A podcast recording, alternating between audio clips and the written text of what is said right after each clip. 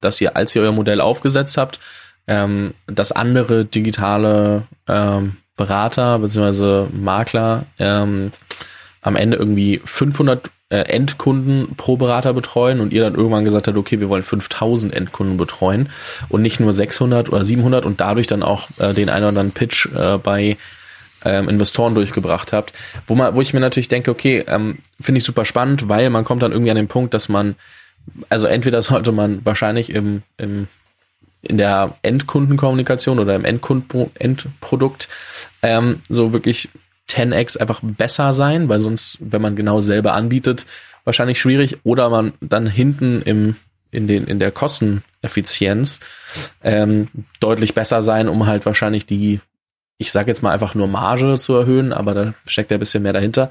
War das so damals der Gedankengang, warum ihr gesagt habt, okay, wir wollen statt 500 Endkunden 5000 betreuen? Also ich war nur eine Zeile, die ich gefunden habe, die ich aber sehr spannend fand, weil sie genau diesen Faktor 10 beinhaltet, von dem immer viele Leute reden, aber wo keiner weiß, wie er den anwenden soll, sage ich jetzt mal.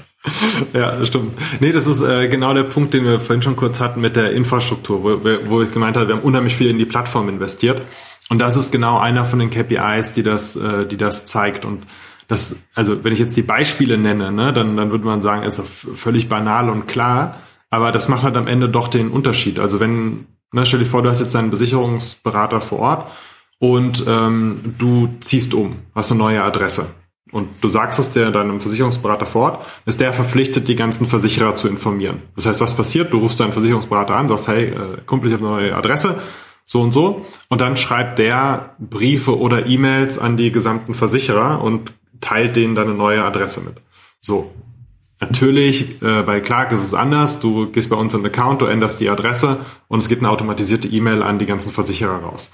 Das ist so ein ganz basic Schritt, sag ich mal, wo man sich natürlich muss das so sein. Und von denen gibt's halt hunderte, hunderte kleine Aufgaben, die der Versicherungsmakler vor Ort hat, mit denen, die einfach administrativ super aufwendig sind ähm, die wir alle automatisiert haben in der Plattform.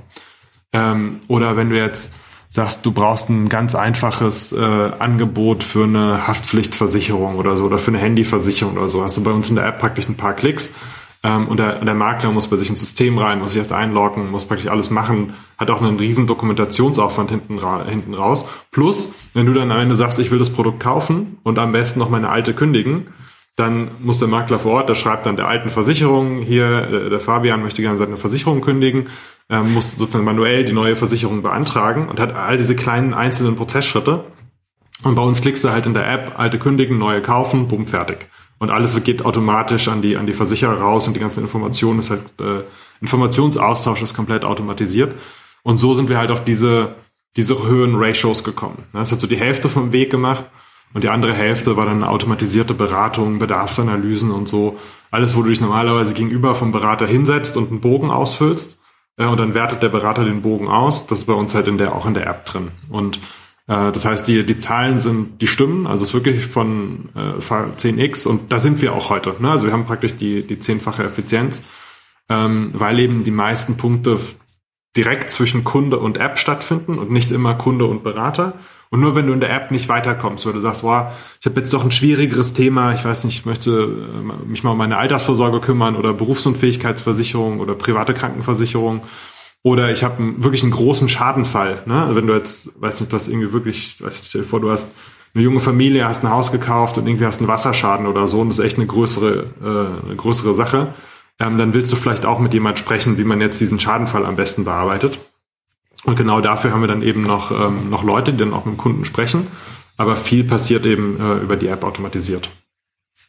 Falls dir dieser Short gefallen hat, äh, würde ich mich sehr freuen, wenn du den Podcast weiterempfehlst. Das hilft mir sehr. Ansonsten hören wir uns morgen mit neuem Interview oder Short. Lass dich überraschen.